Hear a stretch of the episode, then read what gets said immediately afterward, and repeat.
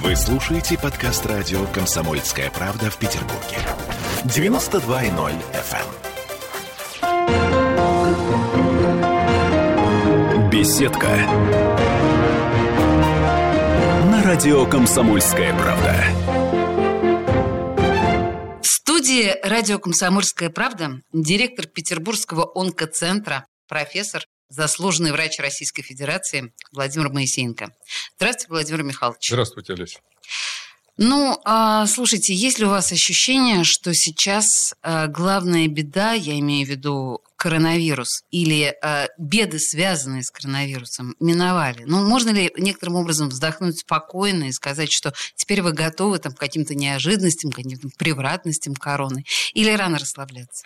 Ну, я думаю, что э, то, что говорят специалисты, инфекционисты, эпидемиологи, все э, инфекционные процессы протекают волнообразно. Угу. И мы сейчас как раз находимся не на пике, а, наверное, так сказать, на, на том этапе, когда волна стихла, да, вторая волна коронавируса. Будет ли третья волна, это уже, так сказать, зависит, наверное, от многих обстоятельств, о которых можно поговорить. Но э, то, что сейчас спокойнее, вот в данный момент, последнюю неделю, однозначно. Потому что мы Э, тестируем всех сотрудников нашего центра раз в неделю. И за последнюю неделю не было ни одного случая заболевания, инфицирования сотрудников. Не заболевания, а инфицирования. И не было ни одного случая инфицирования пациентов, которые госпитализируются в стационарах. Я поняла. Вы сказали о некотором затишье. Но mm. так или иначе мы понимаем, что оно может смениться следующим всплеском. Можно ли сказать, что вы, в общем-то, готов. Я сейчас не говорю, что готовы полностью, да, на 100%, невозможно к этому быть готовым. Но, в принципе, особых неожиданностей не ждете? Ну, э, Олеся, на самом деле, если сравнить э, нынешнюю ситуацию с тем, что было год назад, конечно, так ситуация, могу сказать, что противоположная, но намного проще для нас. Угу. Потому что э, в марте и апреле 2020 года мы просто были растеряны, мы не понимали, что делать, не было, так сказать, э, понимания самого заболевания, хотя сейчас тоже нельзя сказать, что понятно, что это за заболевание. Не было, и были, так сказать, э, ну, может быть, излишние предпринимались меры защиты. Да? А на сегодняшний день э, у нас есть понимание, есть, так сказать, разработан алгоритм действий, и мы понимаем, так сказать, мы готовы к тому, что это будет история продолжаться, так скажем. Хорошо, принято. Давайте еще несколько слов. Все-таки э, вы наверняка обратили внимание, что сейчас город, странное это, конечно, дело, но город, тем не менее, отмечает годовщину введения коронавирусных ограничений. Это странная дата для отмечания, но тем не менее. Так вот, смотрите, у вас в онкоцентре был принят э, целый комплекс э, каких-то антикоронавирусных мер, да, от термометрии до измерения уровня кислорода в крови, сбора анамнеза. Тем не менее, мы знаем, что занос инфекции случился. На ваш взгляд, почему это произошло? Реально было бы этого не допустить? Вот как вы оцениваете сейчас? Ну, на самом деле, э, причин заноса инфекции, она ведь не только в том, что предприняты все, так сказать, меры для того, чтобы предупредить. Действительно, мы сделали много, и я считаю, что это было достаточно эффективно, и э, термометрия, э, и вот эти, так сказать, так как большие потоки больных, нам помогли пациентские организации, приобрели тепловизоры дорогие, которые одновременно могут у 36 человек измерять температуру, то есть толпа идущая, Ничего и они выбирают, да, это дорогое это удовольствие, но, дорогое удовольствие, но в общем как бы нам это помогло. И, кроме того, мы организовали такую так называемую э, карантинную зону, когда все пациенты, которые э, госпитализировались, они сначала попадали в эту зону, э, и мы закрываем их на ключ, берем мазки, и они ждут результатов. К сожалению, это длительная процедура, то есть в течение 4-5 часов получаем ответ из нашей лаборатории. Если там нету признаков инфекции, то они госпитализируются. Если есть, пациент не допускается на территории на госпитализацию. И, кроме того, не допускается даже тот сосед, который с ним оказывается в палате, потому что обеспечить э, условия такие, чтобы по одному находились, у нас нет возможности. То есть, мы старались минимизировать, то есть, два человека в палате, это, так сказать, то, что мы могли себе позволить. К сожалению, они двое уходили, так сказать, для Э, потому что он был контактный с этим пациентом и э, ждали отрицательных мазков, и тогда уже опять они проходили эту процедуру.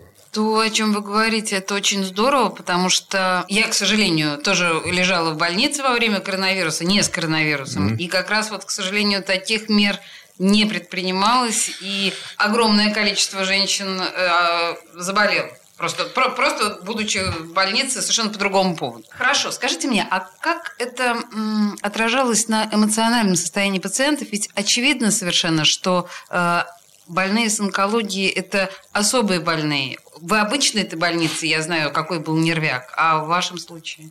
Ну, конечно, так сказать, это была проблема для всех, и для пациентов наших, и для, э, и для персонала.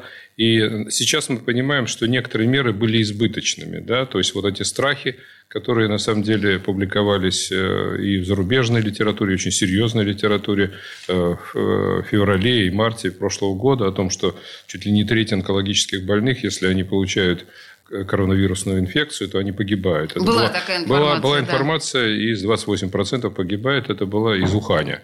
Сейчас понятно, что это, в общем, так сказать, какие-то либо ошибочные цифры, либо, так сказать, ну, на самом деле не соответствуют действительности. Потому что вот наш опыт, мы его анализировали в июле месяце, за 4 месяца работы вот в условиях коронавирусной инфекции, показал, что риск заболеваний онкологических больных у нас оказался э, чуть больше, чем персонала медицинского, который который, так сказать, э, находится тоже в группе, риска. Риск на заболеваемость, то есть риск, риск заражения. Не столько, э, не столько заболевания, сколько инфицирования. Инфицирование. Потому что, угу. потому что вы понимаете, что далеко не все э, инфицированные, они имели клинические признаки коронавирусной инфекции. Да, конечно, понятно, что очень у многих это происходило Правильно, вообще бессимптомно. А если говорить, а если зашел об этом разговор, об онкологическом больном и коронавирусе, тут есть какие-то особые опасности а, или как это вообще все выглядит? Ну, э, значит, этим озабочен, на самом деле, на сегодняшний день весь мир. Да. Да? И все, так сказать, сайты, журналы э, онкологические Э, передовые статьи, так сказать, посвящены этой проблеме. И действительно, онкологические больные имеют высший риск коронавирусной инфекции. И связано это с тем, что это все-таки люди преимущественно преклонного возраста и старческого возраста. Первое. Второе – это Возраст. люди, угу. люди э, с сопутствующими заболеваниями, как правило. То есть, сахарный диабет, гипертоническая болезнь, который э, способствует этому. Кроме того, это курильщики часто, так сказать, потому что курение само по себе является фактором риска как рака, так и коронавирусной инфекции. И э, многие из них получают терапию, которая сопровождается иммуносупрессией, которая, в общем, очевидно, э, представляет проблему для, с точки зрения коронавирусной инфекции. Иммуносупрессия. Объясните, пожалуйста, что это такое? Ну, это подавление иммунитета. Подавление есть, иммунитета. Если мы речь идет, ведь все методы, которые используются для лечения рака, это, по сути, варварские методы. Да? Лучевая терапия, когда в организме Чернобыль устраивают. Мы не даем размножаться тем да, клеткам, которые... которые защищают организм. Химиотерапия – это яды по существу. Поэтому, в общем, это, это проблема. Если говорить об иммуносупрессии, правильно я произношу mm-hmm. это слово, да? Ведь мы же знаем, что есть еще люди с аутоиммунными заболеваниями, у которых примерно та же ситуация, и у них те же риски, как... Не могу сказать. Не, не знаете, не, не хорошо. Не, не да, пойдемте дальше. А если мы сейчас э, вообще если честно, я читала в начале эпидемии, был материал израильской, э, израильского профессора, которая говорила о том, что она не подтверждала свой, э, свое заявление каким-то опытным, серьезным путем, но тем не менее она говорила, что определенные онкологические больные, возможно, даже легче переносят коронавирус, нежели здоровые люди. Возможно, это связано с терапией. Вы не наблюдали такого эффекта? Ну, во-первых, мы не наблюдали больных в процессе коронавирусной инфекции, потому, потому что, что мы, сразу... мы не, имели, не имеем права их лечить. Угу. И при обнаружении признаков инфекции или при позитивном коронавирусном тесте, или то, что мы еще делали, начали с конца апреля, всем больным накануне госпитализации мы делали нативную компьютерную томографию, и при этом очень у многих выявляли признаки пневмонии и направляли их на так сказать, на лечение, на лечение в соответствующее учреждение. Это чрезвычайно важно. Почему? Так сказать, две проблемы. Одна – это защита персонала, потому что особенно э, персонала эндоскопистов и анестезиологов, которые просто дышат в лицо пациенту. Угу, да? Если он да. инфицированный оказывается на операционном столе, то он может заразить всю не только хирургическую бригаду, но и, э, и анестезиологов, и анестезистов, поэтому они все были защищены. Второе – это для пациентов с признаками пневмонии попасть на на искусственную вентиляцию легких, которые даже самыми современными аппаратами, которые сейчас супер самые современные, которые стоят у нас, э, при длительном э, вентиляции, они неизбежно э, сопровождаются травмированием легкого. И если это легковоспалительный процесс протекает в легком и дополнительно наносить травму, то, естественно, это может привести к вспышке пневмонии, от которой, которой человек просто реально может погибнуть. Поэтому вот наша была задача не допустить пациентов, которые и, и ПЦР, они могут быть негативными, это было такое, но которые имели признаки пневмонии, и пневмония, так сказать, вот это матовые стекла, которые наши рентгенологи научились э, распознавать, они не допустить их на операционный стол, потому что, в общем, это чревато опасно для жизни просто. Онкологическая специфика коронавирусной пандемии. В студии радио «Комсомольская правда» директор Петербургского онкоцентра, э, профессор, заслуженный врач Российской Федерации Владимир Моисеенко. Две минуты рекламы, и мы вернемся к этому разговору. Беседка. На радио «Комсомольская правда». Слушаете подкаст радио «Комсомольская правда» в Петербурге. 92.0 FM. эм. Беседка. На радио «Комсомольская правда». А мы продолжаем э, с директором Петербургского онкоцентра, профессором Владимиром Моисеенко. И, Владимир Михайлович, мы с вами говорили, начали наш разговор о мерах безопасности, предпринимаемых в онкоцентре э, с начала коронавируса. Смотрите, 13 э, мая у вас закрылось детское отделение. А как это повлияло на пациентов онкоцентра? Вообще, как как все изменилось? Как пришлось перестраивать графики приема, я не знаю, там схемы лечения? Что произошло? Расскажите. Ну, на самом деле, конечно, сейчас мы понимаем, что это избыточные были меры. Избыточные. Э, потому что ребенок э, не имел вообще никаких симптомов, э, и он просто был позитивным по коронавирусной инфекции. И закрывать все отделение, так сказать, сейчас очевидно, что это не было необходимости. Так отделение не только закрыли, а и закрыли и персонал, который медицинский там был. То есть у нас было 30 там детей, 30 мам и 22 человека э, персонала. И это закрыли на две недели. И, в общем, конечно, это и было для всех э, очень тяжело, потому что мамы просились домой, и, наверное, дома было бы им безопаснее, чем, чем в стационаре. Сейчас мы это понимаем отчетливо. И, кроме того, для администрации это были большие проблемы, потому что, ну, мы, как кормить медицинских сотрудников, да, которые, которые находятся в стационаре, мы не имеем права их кормить из э, с кухни, так сказать, УМСовской, которые угу. кормят, кормят э, пациентов. Поэтому мы вынуждены были просить э, спонсоров, просить волонтеров, просить, так сказать, эти рестораны обращались, чтобы они Господи, я помогли даже нам. не подумала. Ну да. да, это проблема, да, угу. на самом деле. И как бы вот это, ну это позволило нам как-то вот э, разрешить. У нас такая же была ситуация и на двух других отделениях. Правда, так там были взрослые пациенты. И, ну, в общем, тогда это было, это было достаточно эмоционально все. Что происходило в этот снова обратившимися детьми? То есть вы их перенаправляли? Ну, дело в том, что вообще была ситуация э, в мае, мы даже писали письма соответствующие в Комитет по здравоохранению и вице-губернатору Олегу Николаевичу Эргашеву о том, что э, обращает внимание резкое сокращение числа больных онкологических. Угу.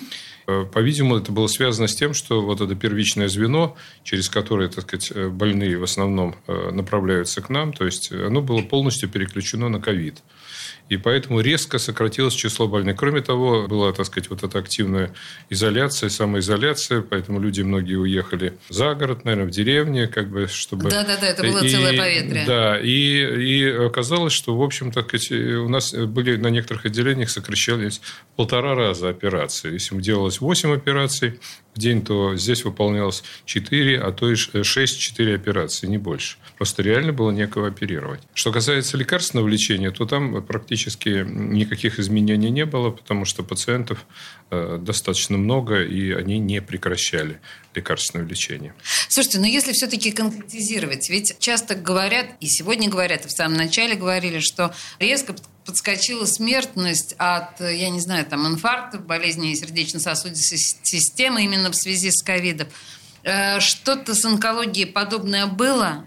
Ну, э, во-первых, так отчетливо то, что я цифру еще за 2020 год не видел, обычно они позже появляются, то, что уменьшилось число больных с ранними раками, вот мы, так сказать, с иронией, по крайней мере, я так э, считал, что относился к диспансеризации, которая проводится, на самом деле она работала и свои результаты давала. То есть, у нас было ну, больше половины вот, на отделении опухоли молочной железы, больше половины больных с ранними раками. Да? То есть, именно диспансеризация она позволяла была полностью, раннюю диагностику да, Она полностью э, была прекращена, и, соответственно, угу. уменьшилось число больных с небольшими большими опухолями. Это и увеличилось, кошмар. И увеличилось число... Ну, это во всем мире так. Да. И увеличилось число больных с распространенными опухолями. Что, конечно, на самом деле имеет не только, так сказать, последствия медицинские для конкретных э, пациентов, но и серьезные социально-экономические последствия, потому что лечение пациента с более распространенной стадией, во-первых, оно э, дает худшие результаты, во-первых, во-вторых, оно значительно дороже для государства, чем то лечение, которое по, по поводу ранних стадий. Поэтому это, в общем, очень серьезное. Э, вы говорите о мировом опыте, и наверняка онкологи со всего мира пытаются делиться этим опытом и пытаются совместно как-то находить решения. Есть какие-то вот промежуточные идеи? Конечно, конечно. Есть идеи и идеи, и мы, так сказать, пытаемся э, поддерживать контакт тесный с нашими коллегами и итальянскими коллегами. Мы активно сотрудничаем с, с, со многими странами, и Венгрия, и Сербия, и и Вьетнам, и Китай, и, и Япония, и Соединенные Штаты. И на самом деле в начале прошлого года все реально были в растерянности, потому что не было внятного, так сказать, э, взгляда. И тот, э, те рекомендации, которые давали международные организации, Европейская организация химиотерапевтов, Американская ассоциация, они были направлены прежде всего на ограничение лечения больных, у которых можно отложить лечение. То есть, это ранние стадии как раз. Там, где можно не оперировать или при предопухолевые заболевания, можно, отложить операцию.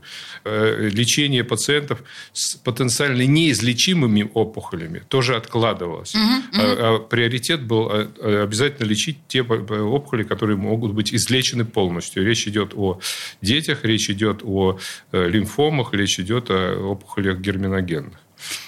Вообще, конечно, э, разговаривать с онкологом о коронавирусе – это такая достаточно странная история, потому что масштаб, стесняюсь сказать, того и другого заболевания, они настолько несопоставимы. И, наверное, вашими глазами, доктора, который сталкивается, мягко говоря, с глобальной да, историей коронавируса, это тоже, наверное, преувеличенная несколько история.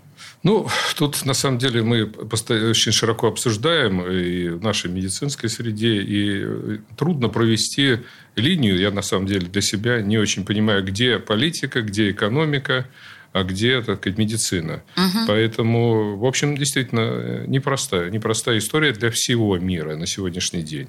И э, вот таких, так сказать, однозначных решений э, нет.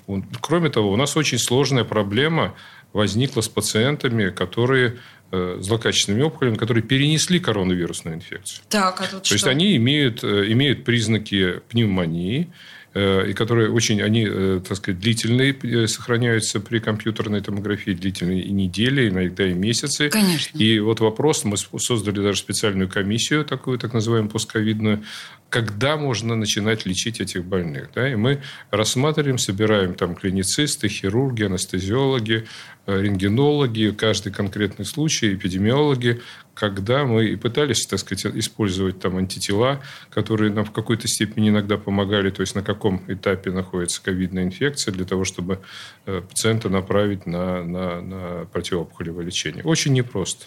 Очень непросто. Про, простите мне совершенно дилетантский вопрос, но вообще при онкологии ведь э, вакцинироваться можно? Ну, это... Или зависит?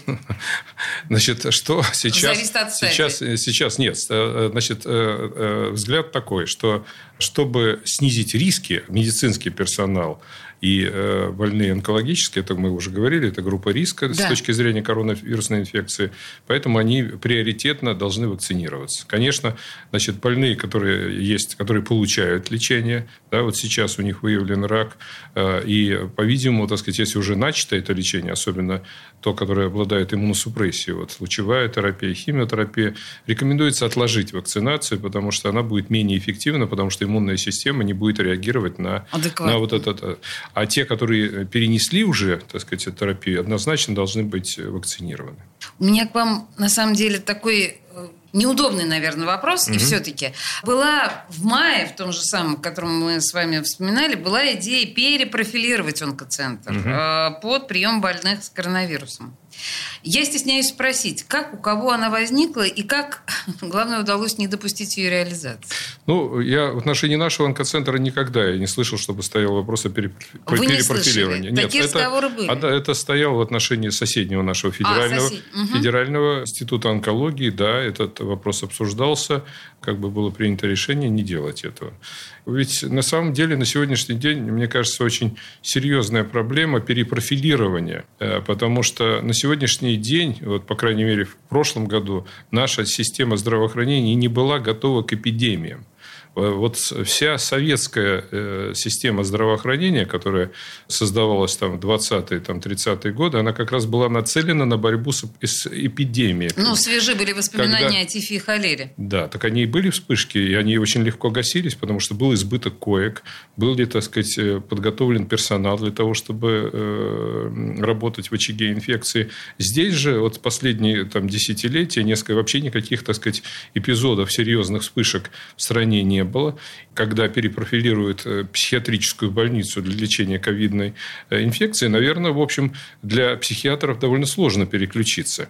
И э, я думаю, что вот одна из проблем, когда медицинский персонал, многие пострадали от коронавирусной инфекции на, на работе, это связано с тем, что все-таки они пренебрегали многими нюансами из защиты, да, использования средств индивидуальной защиты. К сожалению, потому что инфекционисты, они воспитаны э, таким образом, что это, э, это, так сказать, без... Я вот инфекционист, а почему же вы-то не заболеваете? Скажите, пожалуйста. Потому что а это за... люди другой породы. Нет, а, а почему я должен болеть, если я, у меня респиратор, если у меня очки, если у меня, так сказать, э, костюм, перчатки, я не должен болеть? А, в студии радио «Комсомольская правда» директор Петербургского онкоцентра, профессор Владимир Моисеенко. Мы продолжим этот разговор через три минутки после новостей. Беседка. На радио «Комсомольская правда».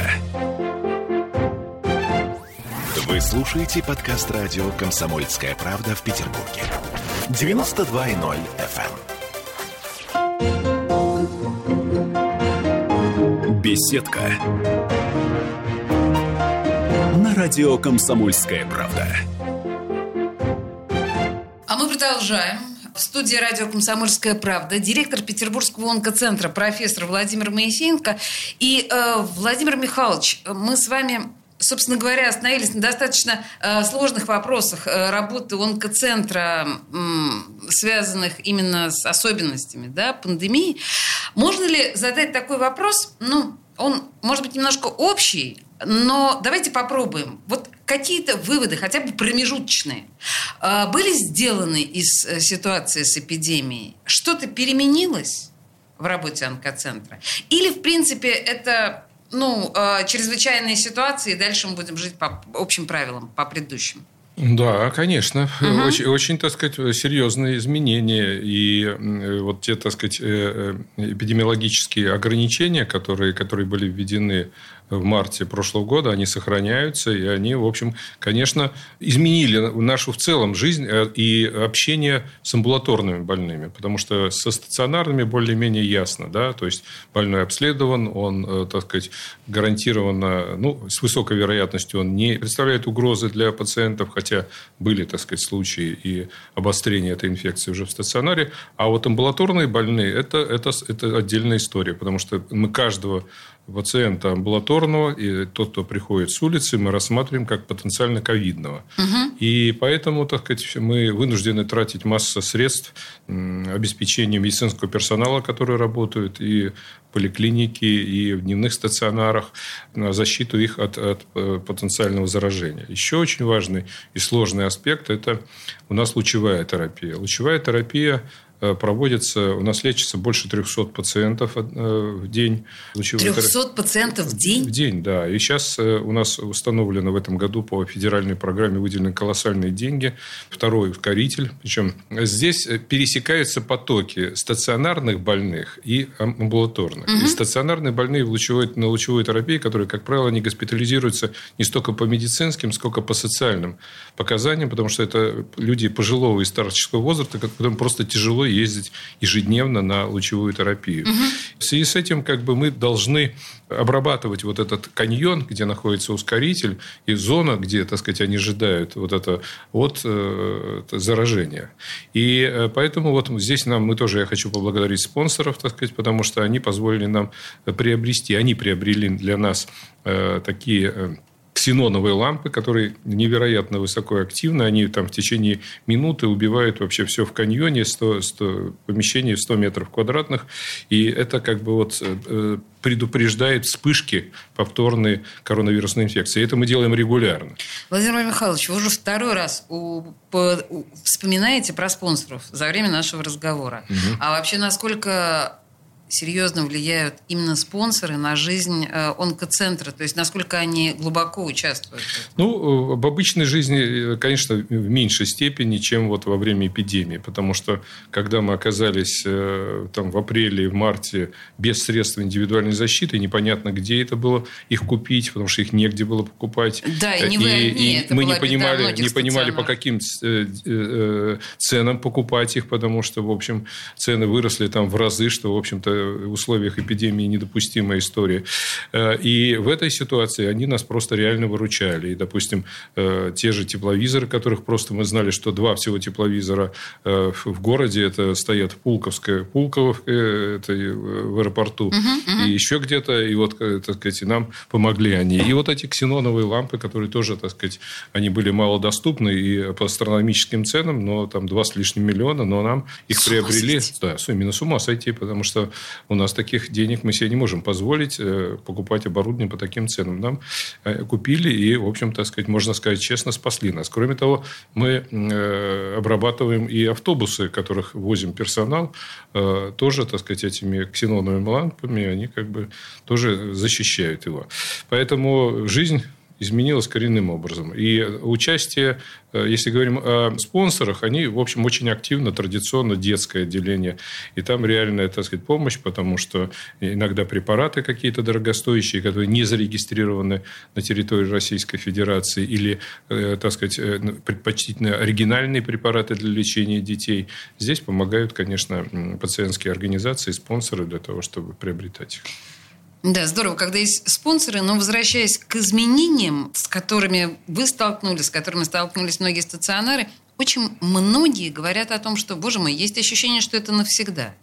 Что это не пройдет, там, условно говоря, даже с третьей волной ковида. А что это наша новая реальность? У вас есть такое ощущение? Ну, это противоречит здравому смыслу, на самом деле. Я надеюсь. Э, на самом деле, такого, если это инфекционное заболевание, если это не биологическое оружие, то такого не может быть.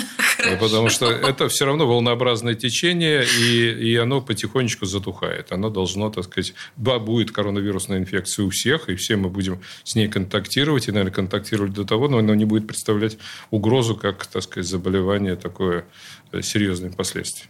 Ну, с другой стороны, мне кажется, что все-таки в основном какой-то панический страх, панические настроения у нас, у большинства из нас ушли. Ну, я бы не сказал. Нет? Я бы не сказал, не, не могу согласиться с вами, потому что мы видим, что, в общем, страхи... Но в нашей стране, может быть, это особенности менталитета, и мне приходится общаться с э, коллегами за рубежом, они, так сказать, э, находятся в очень серьезном, так сказать, под очень серьезным информационным прессингом. Вот эти ограничения, которые в Париже, когда комендантский час после 6 часов нельзя, э, в, в Италии, где раньше, дальше, чем на 200 метров от дома нельзя уходить, они, в общем, вызывают, с одной стороны, удивление, но с другой стороны, и люди находятся в условиях невероятного стресса. они, они не понимают, потому что скоро жить уже будет не на что, так потому что деньги утекают, зарабатывать нет возможности. И э, ситуация на сегодняшний день хуже, чем она была вот с точки зрения ограничений, чем была в прошлом году. У нас мы живем при коммунизме, у нас нормально. То есть у нас все-таки какой-то такой ну, более да. рациональный, наверное, взгляд, э, да, и подход э, к этой истории. Э, можно ли вас попросить ответить на несколько таких общих вопросов, может быть, Попробуй. да, связанных? Вот если мы говорим о том, о том, чтобы себя несколько обезопасить. Вот в ситуации там, пандемии нам, здоровым людям, говорят, там, я не знаю, побольше спите, меньше стресса, вот это вот все. Если мы говорим об онкобольных, что в данном случае профилактически, как себя защитить? Витамины ли, да, режим ли дня ли? Прошу ваших советов. Значит, э, меня вот поразило, у нас мы проводим э, телеконференции с э, коллегами за рубежом, и мы проводим с итальянцами, которые каждый сидит в своем кабинете без маски, и э, китайцами, которые сидят все в одном зале, как и мы, но мы сидим в респираторах, в перчатках, там, в очках, они сидят без масок. Это, это онкологический центр, город Чинду. Чинду – это Сычуань, это рядом с Гималаями. 15 миллионов населения. И когда я спрашиваю, что у вас нет коронавирусной инфекции, у нас, Или у нас 15, масок нет. в 15-миллионном городе у них 500 случаев заражения с, э, с января 2020 года. Это колоссально мало. Ну, просто это невероятно. Просто ничего. Да, ничего. И, э, значит, я говорю, так что же, может быть, вы что-то едите или, или уже вакцинировались? Нет вот эти жесткие ограничительные меры и высокая дисциплина, они позволили, и система здравоохранения советская, советская именно, она позволила, так сказать, локализовать эти процессы. У них нет коронавирусной инфекции на Боже сегодняшний мой. день.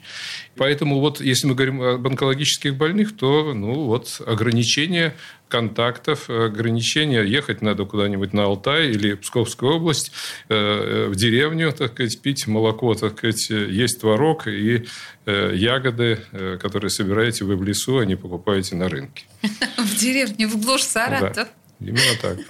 Слушайте, да, хорошо, спасибо большое. Мы разговаривали подробно с директором Петербургского онкоцентра, профессором э, Владимиром Михайловичем Моисеенко.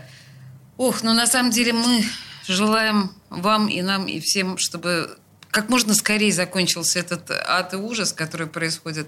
Может быть, какие-то пожелай несколько слов э, нашим слушателям. А пожелания у меня такие. На самом деле, вот то, что происходит, э, мне кажется, это во многом зависит от средств э, информации на сегодняшний день. Неожиданно Россия на сегодняшний день, вот эта антивакцинная пропаганда, она дает плоды. Люди не хотят, и в том числе сотрудники нашего центра, не хотят вакцинироваться. Боятся. Между тем, между тем, так сказать, допустим, в Соединенных Штатах весь медицинский персонал, который больных больными, он обязан вакцинироваться был от гриппа. 95% вакцинировались когда до ковида. А теперь от ковида. Они с гордостью говорят, они вакцинированы. В Италии доступна вакцина только врачам, то есть сестрам, э, полицейским и пожарникам значит, и армию вакцинируют. Э, а жители простые будут вакцинировать только в ноябре-декабре, в лучшем случае 2021 года. Поэтому в настоящее время вакцина доступна, и нужно, так сказать, обязательно вакцинироваться, потому что это не исключит риск заболевания, но минимизирует его, и, кроме того, оно будет протекать, э, вероятно, не в тяжелой, а в легкой форме. Друзья, это рекомендация профессора Владимира Моисеенко. Мне кажется, лучшей рекомендации не может быть. Спасибо большое, Владимир Михайлович. Спасибо вам. Спасибо за приглашение. Беседка. На радио «Комсомольская правда».